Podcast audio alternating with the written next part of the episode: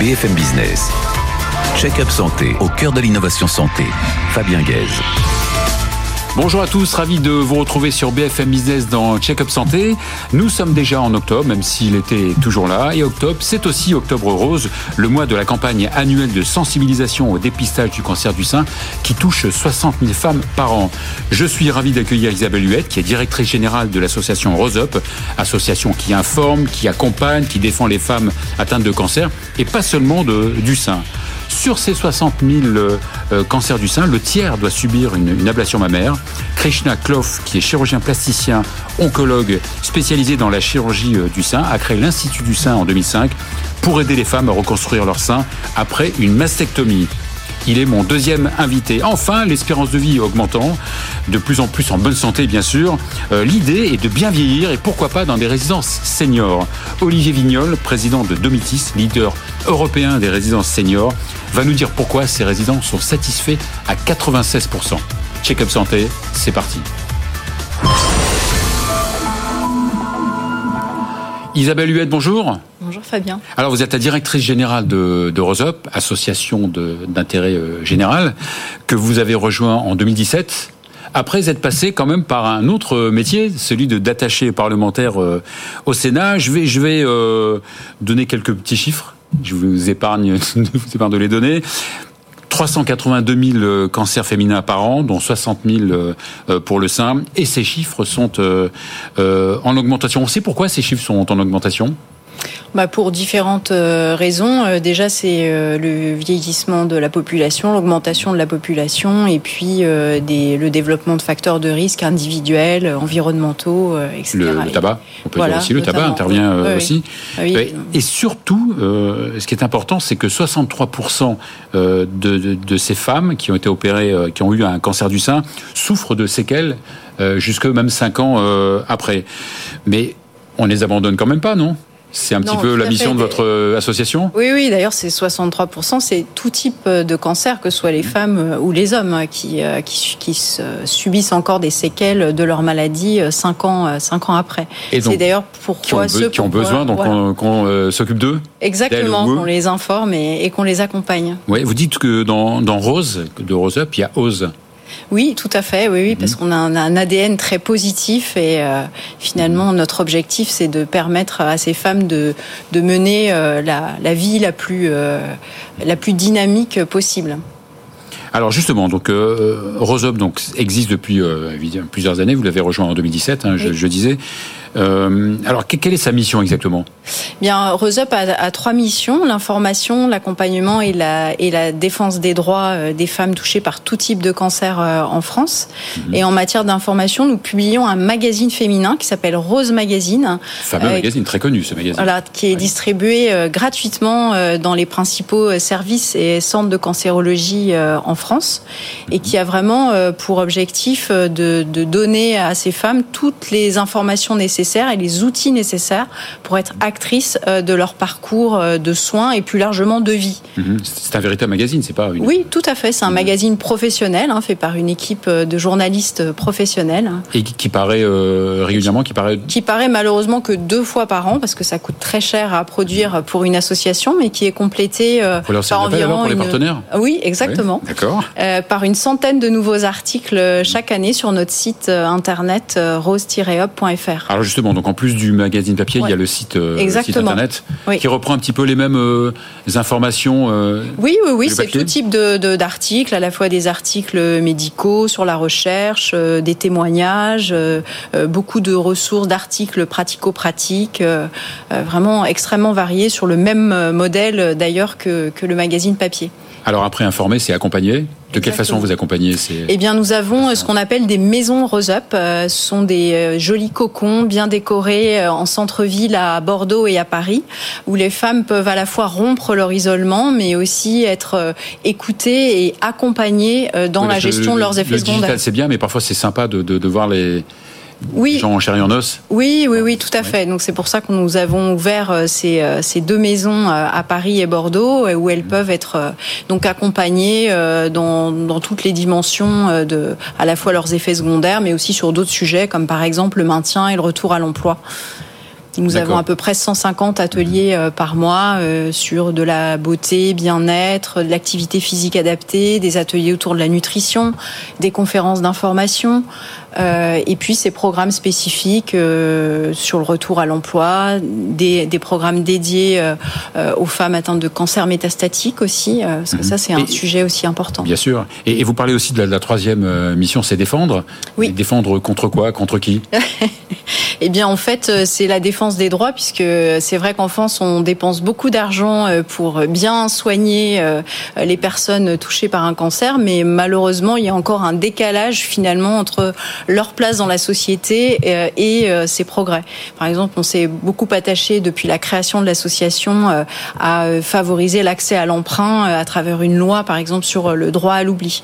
Parce que c'est vrai que quand, quand on a été malade, y compris pendant de nombreuses années après la fin des traitements, difficile de, l'accès à l'emprunt est, compliqué puisque le, secteur de, euh, de l'assurance ne, prend pas suffisamment en compte mmh. euh, les progrès de la médecine euh, et, de la recherche. Il y, a combien d'adhérents de, de, On a à peu près 2500 adhérentes mmh. partout, partout sur, sur le territoire et puis avec le développement aussi d'une troisième maison Roseup à distance, bah, ça nous permet d'accompagner encore plus de femmes puisqu'aujourd'hui on a 4000 bénéficiaires de, de ce nouveau service. D'accord. Et ce sont des, bénévoles qui travaillent euh, dans vos maisons Alors, nous, nous, on a un fonctionnement assez particulier puisqu'on a très peu de, bénévoles. On souhaite euh, vraiment euh, avoir un accompagnement de qualité et avec une qualité la plus permanente possible. Donc, on a des, plutôt des salariés au sein de nos maisons, mhm. à peu près 5 salariés par, par maison et une équipe d'une quarantaine d'intervenants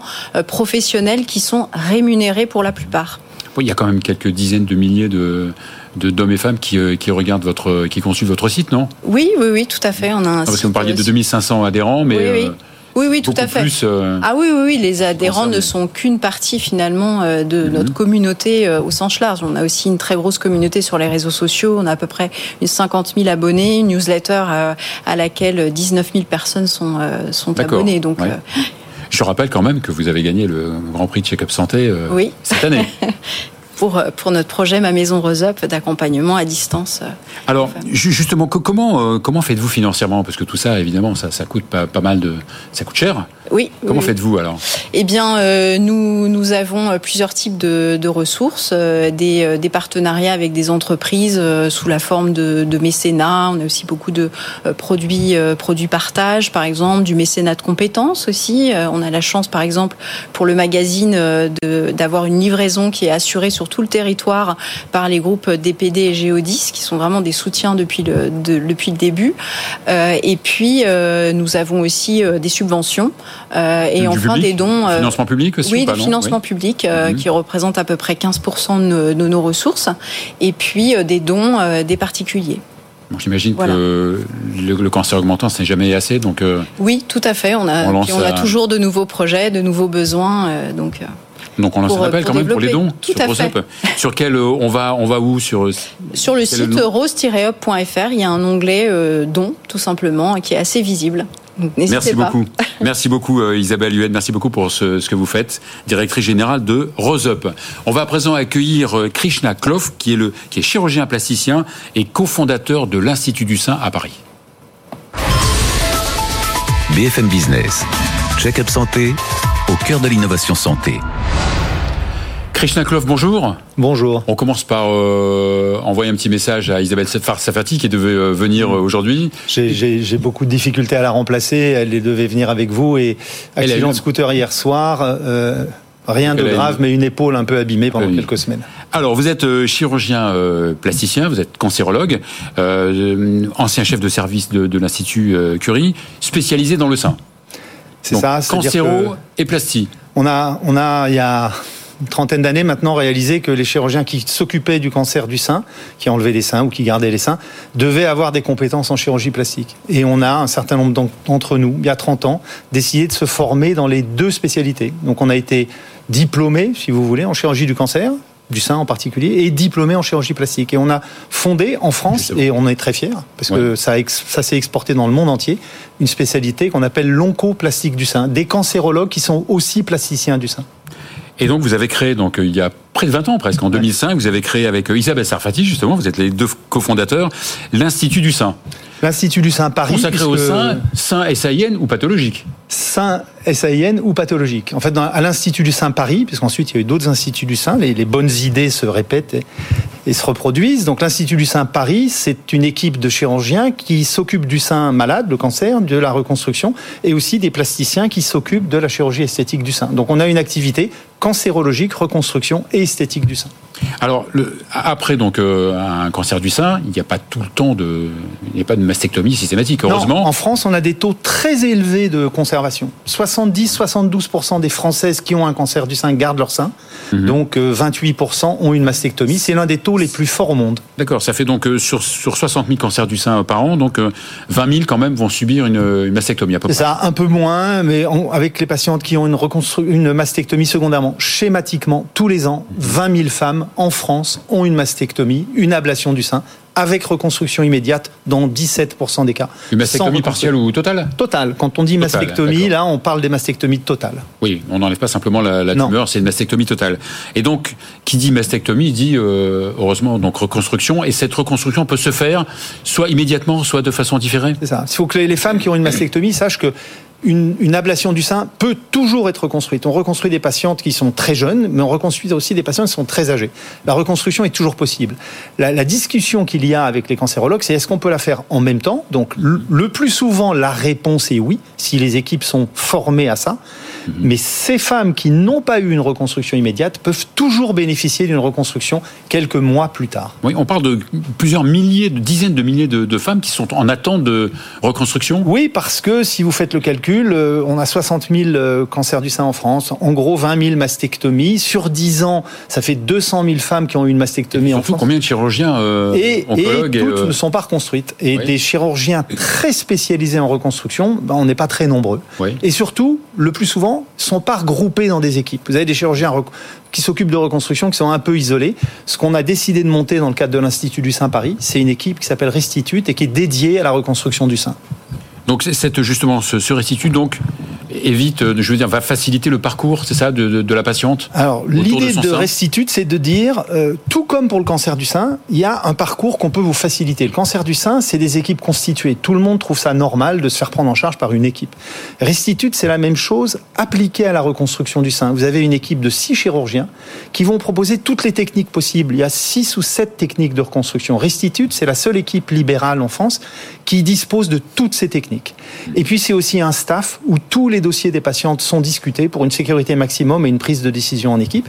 C'est une visioconsultation possible pour les femmes euh, qui veulent pas se déplacer euh, jusqu'à Paris. Donc, c'est la mise en place d'un circuit qui va faciliter la prise de décision pour une Donc une reconstruction. espèce de téléconsultation.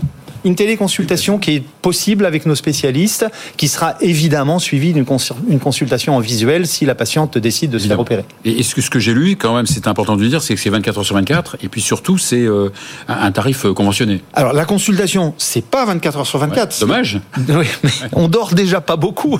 La consultation, c'est aux horaires habituels de consultation, mais c'est vrai que pour nos patientes qui sont opérées, pour nos patientes post-opératoires, on est disponible 24 heures sur 24. D'accord. Et dans le cadre d'Octobre Rose, la téléconsultation d'information sur la reconstruction mammaire va être facturée euh, 65 euros, c'est-à-dire le reste à charge pour la patiente pendant Octobre Rose est de 10 euros. Alors, vous avez parlé de reconstruction, elle peut se faire aussi en, plusieurs temps, non? Parfois. Alors la reconstruction, je, de ouais, je dis toujours la même chose. Pour un implant dentaire, les, gens savent qu'il faut en général aller deux fois. On pose l'implant, puis on met la dent. Pour, pour un sein, c'est à peu près pareil. Il y a une première intervention, on va poser la prothèse, on va retoucher le sein de l'autre côté. Et il y a une deuxième intervention de finition, d'amélioration, en général en hôpital de jour. Donc un temps de reconstruction, c'est en moyenne deux interventions. Il y a une étude américaine qui vient de sortir qui dit qu'aux États-Unis, c'est 2,5 interventions. Dans notre équipe, on est à moins de deux interventions. À moins de deux interventions. Parce Ouais, que en moyenne. une- une- une- parfois, c'est une, chirurgie assez complexe. Oui, c'est complexe, mais on est hyper spécialiste de ça. Oui, J'imagine. Euh, J'avais aussi un- invité il y a quelques, quelques années une, une personne qui était euh, spécialisée dans le tatouage. Ah oui Oui, ça fait partie, vous avez ces, Absolument. ces gens dans, dans cette Alors le, équipe le, le tatouage euh, 3D, mamelon, c'est très important parce qu'en fait, la reconstruction du sein, aussi belle fut-elle, si, tant qu'il n'y a pas d'aréolé de mamelon, un patient dit j'ai pas de sein. Et on a avec nous à, Restitute euh, Laurence Malzard, qui est une tatoueuse artiste. euh, qui le dit elle-même, hein, elle a eu un cancer du sein, elle s'est entraînée ensuite à ces techniques et elle offre aux patientes ce qu'on peut aujourd'hui obtenir de meilleur en termes de tatouage 3D. Donc j'imagine que la reconstruction mammaire, d'un point de vue esthétique, c'est de mieux en mieux, non? C'est de mieux en mieux. Ce que je dis aux patientes Oui. qui viennent nous voir en consultation, c'est vous pourrez vous mettre en maillot de bain, vous pourrez vous mettre en décolleté, vous pourrez porter les vêtements que vous voulez quand la reconstruction a, a réussi. Quand vous serez nu devant votre miroir, évidemment les deux seins sont différents, mais on va vous redonner la possibilité de vivre une vie normale sans avoir cette prothèse externe que vous mettez tous les jours, Qui est lourde en plus. qui est lourde, qui est inconfortable et qui est surtout un rappel de la maladie. Alors pour finir, donc euh, parlez-moi de ce service génial qui s'appelle Solidarité Perruque. Alors ça, c'est Isabelle, je regrette vraiment que tu sois pas là. hein. Mais ça, c'est Isabelle Sarfati qui a monté cette idée que je trouve assez extraordinaire. Les femmes qui sont en cours de chimiothérapie pour un cancer du sein ou autre hein, peuvent avoir une perte de cheveux. Ce n'est pas systématique, mais elles peuvent avoir une perte de cheveux. Elles ont évidemment recours à des perruques et ces perruques sont parfois onéreuses, surtout quand on arrive sur des, perru- des perruques de bonne qualité. Eh bien, certaines de nos patientes euh, font don de leurs perruques pour d'autres patientes pendant les quelques mois où elles auront une alopécie, c'est-à-dire une perte de cheveux temporaire. Les cheveux repoussent toujours. Donc, euh, Solidarité Perruque, ça a été monté pour mettre en rapport celles qui n'ont plus besoin de leurs perruques et celles qui vont en avoir besoin pendant quelques mois. Sans passer par l'Institut, euh, bien sûr. Sans passer par l'Institut. C'est un site à part qu'Isabelle Sarfati Ouais. a monté à la force du poignet. Et puis c'est vrai que Isabelle Sarfati me disait que les femmes qui ont euh, utilisé ces perruques sont contentes de, de, de s'en débarrasser, de donner le, le relais à d'autres. Euh. J'ai eu des béquilles euh, et des, des, des attelles pendant quelques temps à chaque accident de moto et je suis très content de jeter mes béquilles et mes attelles. Merci beaucoup euh, Krishna C'est moi Koff. qui vous On, remercie. embrasse, on embrasse On embrasse, Sarfati, Merci. euh, patron de l'Institut du Sein et de Restitute. On va à présent accueillir euh, Olivier Vignol, qui est président de Domitis, leader européen des résidences seniors. BFM Business. Check-up santé au cœur de l'innovation santé. Olivier Vignol, bonjour. Bonjour. Merci d'être sur notre plateau. Vous sévissez depuis 30 ans quand même dans le monde de, l'immobilier. Vous avez dirigé ICAD et vous êtes depuis euh, très peu, depuis quelques mois, le, président de, de Domitis. C'est vrai que la population euh, vieillit, euh, ça c'est bien, mais c'est encore mieux quand elle vieillit bien. Ben oui, le bien vieillir, c'est un enjeu majeur de notre société. Parce qu'il y a un vieillissement, euh, vous avez peut-être en tête, mais la population des seniors de plus de 75 ans va croître de près de 50% entre 2020 et 2030. Donc le bien vieillir, c'est un enjeu majeur pour nos sociétés occidentales. Alors justement, ça tombe bien, vous êtes le leader des résidences, euh, leader européen des résidences euh, seniors avec euh, 150, c'est ça, résidences, plus 50 en construction? Un tout petit peu plus, même 160 en service, et puis une cinquantaine en cours de construction qui seront livrés dans les deux prochaines années. Vous avez, j'ai lu, que vous aviez 23% à peu près du, du marché des résidences euh, euh, seniors et quasi euh, 20 000 résidents. Quasi. Oui. Et, euh, et que vous étiez euh, et que AG2R La Mondiale était euh, un de vos euh, gros Oui, actionnaires. AG2R La Mondiale, qui est un groupe euh, de prévoyance, de complémentaire santé et de retraite complémentaire, a, a pris le contrôle de Domitis euh, en juin 2021, donc il y a un peu plus de deux ans. Alors, ce qui est important, c'est de préciser que euh, les résidences seniors, ce ne sont ni des EHPAD ni des maisons de retraite. On est d'accord? C'est c'est une différence. Hein. Les, les résidences services seniors, c'est plutôt pour ce qu'on appelle le quatrième âge, 75 à, à 90 ans. Et surtout, ce sont des, des, des seniors qui sont encore euh, autonomes, qui sont euh, non dépendants. Grande différence avec les EHPAD, nous ne faisons pas de soins. Et évidemment, quand les seniors deviennent euh, dépendants, ben, doivent aller dans les EHPAD. Nous, nous ne sommes pas équipés pour, pour délivrer des, des prestations de soins. Alors même si, si l'idée c'est que les, les- patients restent le plus longtemps possible autonomes, hein, euh, voire chez eux, c'est pas toujours euh, c'est pas toujours évident. Ben, C'est-à-dire que nous, on- Pour différentes raisons d'ailleurs. pour différentes raisons. Ils viennent d'abord chez nous euh, euh, parce qu'ils sont fragilisés, ils sont fragilisés par de la santé, la santé physique, la santé mentale, souvent parce qu'ils sont seuls. On a un peu plus de 70% de femmes seules, donc ils craignent la solitude. Et euh, donc ils viennent dans des structures comme les nôtres où ils trouvent euh, à la fois des logements adaptés qui ont été conçus pour des, personnes âgées fragilisées, des services et des activités. Et c'est vrai que c'est une, proposition pour les seniors euh, autonomes qui répond vraiment à une aspiration euh, très forte de, cette partie de la population. D'accord. Donc le concept de, de vos résidences, c'est une personne globalement euh, autonome plus ou moins. Voilà, oui, c'est des les gens l'âge d'entrée moyen chez nous, c'est un peu inférieur à 82 ans. Personne autonome, fragilisée. Ça veut dire quoi? Souvent parce qu'il a peut-être perdu ou son conjoint, sa conjointe. Euh, il habitait une maison, il habitait une maison, un peu plus s'en occuper. Euh, craint la solitude, euh, a des difficultés quand même pour organiser peut-être sa vie sociale, a perdu pas mal d'amis. Et encore une fois, chez nous, au-delà d'un logement adapté qui a été conçu, on construit hein, nous nos résidents. Ça veut dire qu'on les conçoit et on les construit avec un cahier des charges très adapté. Il y a surtout des services qui vont de la restauration, l'accueil, euh, la distribution du courrier, la distribution des médicaments, enfin on peut un certain nombre de services, et puis beaucoup d'activités, soit sportives ou intellectuelles ou cérébrales ou culturelles, et en fait de rester actif retarde, retarde la dépendance. les études statistiques le montrent, il n'y a pas de débat. Plus on peut rester actif, y compris dans le sport d'ailleurs, et plus l'âge de la dépendance va se reculer. Et moins on est seul aussi moins on est isolé. Euh, Alors, c'est pas, évidemment, on ne vend pas ça comme un service ou une prestation, mais on sait que l'un des très fortes motivations pour venir chez nous, c'est la crainte de l'isolement, la crainte de se retrouver seul. Euh, le, beaucoup de, de, de, gens viennent chez nous pour faire du rapprochement familial parce que les, maintenant les familles sont mobiles, les enfants ont déménagé et, les, et finalement ce sont les parents qui, qui ou le, les parents qui, qui subsistent, qui, qui, qui, qui, déménagent pour le rapprochement familial. Donc le, la, la, sociabilisation dans une résidence chez nous, il y a une 25 collaborateurs, il y a environ une centaine de, de, de seniors. Tout ça, ça fait un, un groupe de gens qui créent une petite société. Euh, ils vivent entre eux. Et ça, c'est vraiment quelque chose, c'est une, une proposition non marchande, mais qui a vraiment tout son intérêt pour les, les seniors que nous accueillons. Et vous êtes répartis un petit peu partout en France, plutôt en, en ville, plutôt euh, alors les, les seniors ont un peu de difficulté, hein, même quand ils sont euh, autonomes à, à, se déplacer. Donc on essaye d'être toujours très proche des, des centres-villes. Oui. Alors on a une couverture nationale euh, de taille de, de villes petites, moyennes ou les, ou les grandes métropoles. Mais c'est vrai que la proximité quand même de la pharmacie, de la boulangerie, puisque les gens ont des appartements avec une cuisine équipée, etc. Donc ils peuvent aller faire leurs courses. On les emmène faire leurs courses aussi avec euh, les, les, les, petites voitures de, de, de la résident. Mais c'est vrai qu'on est toujours, on n'est pas en pleine campagne comme pouvaient l'être autrefois les EHPAD ou les maisons de retraite. On est euh, proche des centres-villes.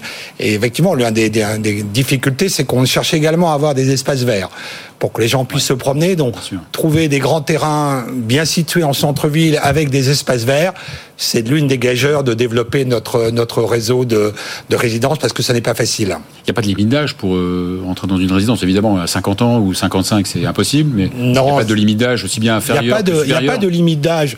Il y a surtout. Euh, le fait que les gens doivent être autonomes. Et, mmh. et aujourd'hui, on voit beaucoup de nos résidents qui voudraient rester, même quand il y a une perte d'autonomie. Malheureusement, on n'est pas toujours équipé pour euh, pour les prendre en charge. Et puis, c'est vrai que je vous dis, limite d'âge par le bas, il y en a pas. Euh, en France, on certains constate... gardent une activité professionnelle? Non, ça assez peu. Ils sont tous retraités. Mmh. Mais c'est vrai qu'on essaye d'attirer des seniors plus jeunes, 82 ans aujourd'hui d'âge d'entrée moyenne. On voit dans les pays anglo-saxons notamment des concepts qui marchent très bien à partir de 60 65 ans. Donc nous, on essaye et on travaille beaucoup la communication vis-à-vis -vis des gens de plus de 75 ans pour essayer d'avoir euh, des seniors un petit peu plus jeunes euh, dans nos, dans nos résidences parce que notre proposition de service leur est également très adaptée. Alors, il peut y avoir aussi des séjours temporaires ou pas? Alors oui, c'est pas facile pour un senior de, de, déménager, de quitter son domicile historique. Pas un mouvement qui se fait immédiatement, facilement, comme quand vous avez 35 ou 40 ans. Donc c'est vrai que de, dans chaque résidence, euh, où il y a à peu près entre 110 et 120 appartements, on en garde toujours 3, 4, 5 pour faire des séjours temporaires qui sont des séjours découvertes que l'on propose une semaine, 15 jours, un mois pour que les futurs résidents viennent tester le concept, voir s'ils s'y plaisent, voir si euh, là ils sont à l'aise. Et ça, ça marche très très bien. On a un taux de, de transformation entre les séjours temporaires qui deviennent des, des résidents permanents de plus de, de plus de 50%. Donc on continue à développer ce concept de séjour temporaire, y compris dans les stations balnéaires, y compris pendant l'été. -hmm. Ça leur permet également de suivre leur famille qui se déplace à la faveur des, des vacances d'été. Tout cet indice de satisfaction euh, énorme. Alors oui, très élevé. Moi, je rejoins cette société Réalisé évidemment par une récemment. Donc je je le dis d'autant plus que je n'en suis pas le premier responsable, mais plus de plus de 96% de taux de satisfaction de nos de nos résidents. Je pense le plus élevé du marché de loin. indépendante évidemment. Et voilà, société externe et indépendante. Et surtout, on constate c'est que la première source d'indication de nouveaux résidents, c'est le parrainage de nos résidents actuels qui font venir de certaines de leurs connaissances, certains de leurs amis. C'est la première source de nouveaux résidents pour nous. Et ça, je crois que c'est un signe vraiment de la qualité du service que nous, euh, que nous délivrons. Alors justement, parmi ces services, évidemment, il n'y a pas de service médicalisé, mais il y a quand même une coordination non, même pas. Les termes sont très importants puisque la, la, coordination médicale est un service qui est encadré également par la réglementation. Et nous, nous ne, ne faisons pas. Certains de nos, nos concurrents le font. Enfin, nous, certains médecins, par exemple, peuvent venir. Euh, on a des, on, visite. On recommande des médecins. On prête des locaux pour que des médecins euh, viennent faire des permanences dans la résidence. On peut indiquer des adresses d'infirmières ou d'auxiliaires de vie. Mais nous ne faisons pas aujourd'hui la coordination médicale. Seule chose que l'on fait, c'est euh, on peut s'occuper d'aller chercher les médicaments pour euh, nos résidents, pour pas qu'ils n'aient à se déplacer, mais nous ne portons pas de jugement sur l'ordonnance qui leur est faite, sur la posologie, sur la manière dont il fait. Voilà, le concept, c'est des résidents autonomes, et nous, nous sommes non médicalisés, à chacun son segment, à chacun son, son cœur de métier. Eh bien, merci Olivier Vignol pour, et bravo pour ce que vous faites pour nos seniors. Je rappelle que vous êtes le président de Domitis. C'est terminé pour aujourd'hui, on se retrouve euh, la semaine prochaine. BFM Business. Check-up santé au cœur de l'innovation santé.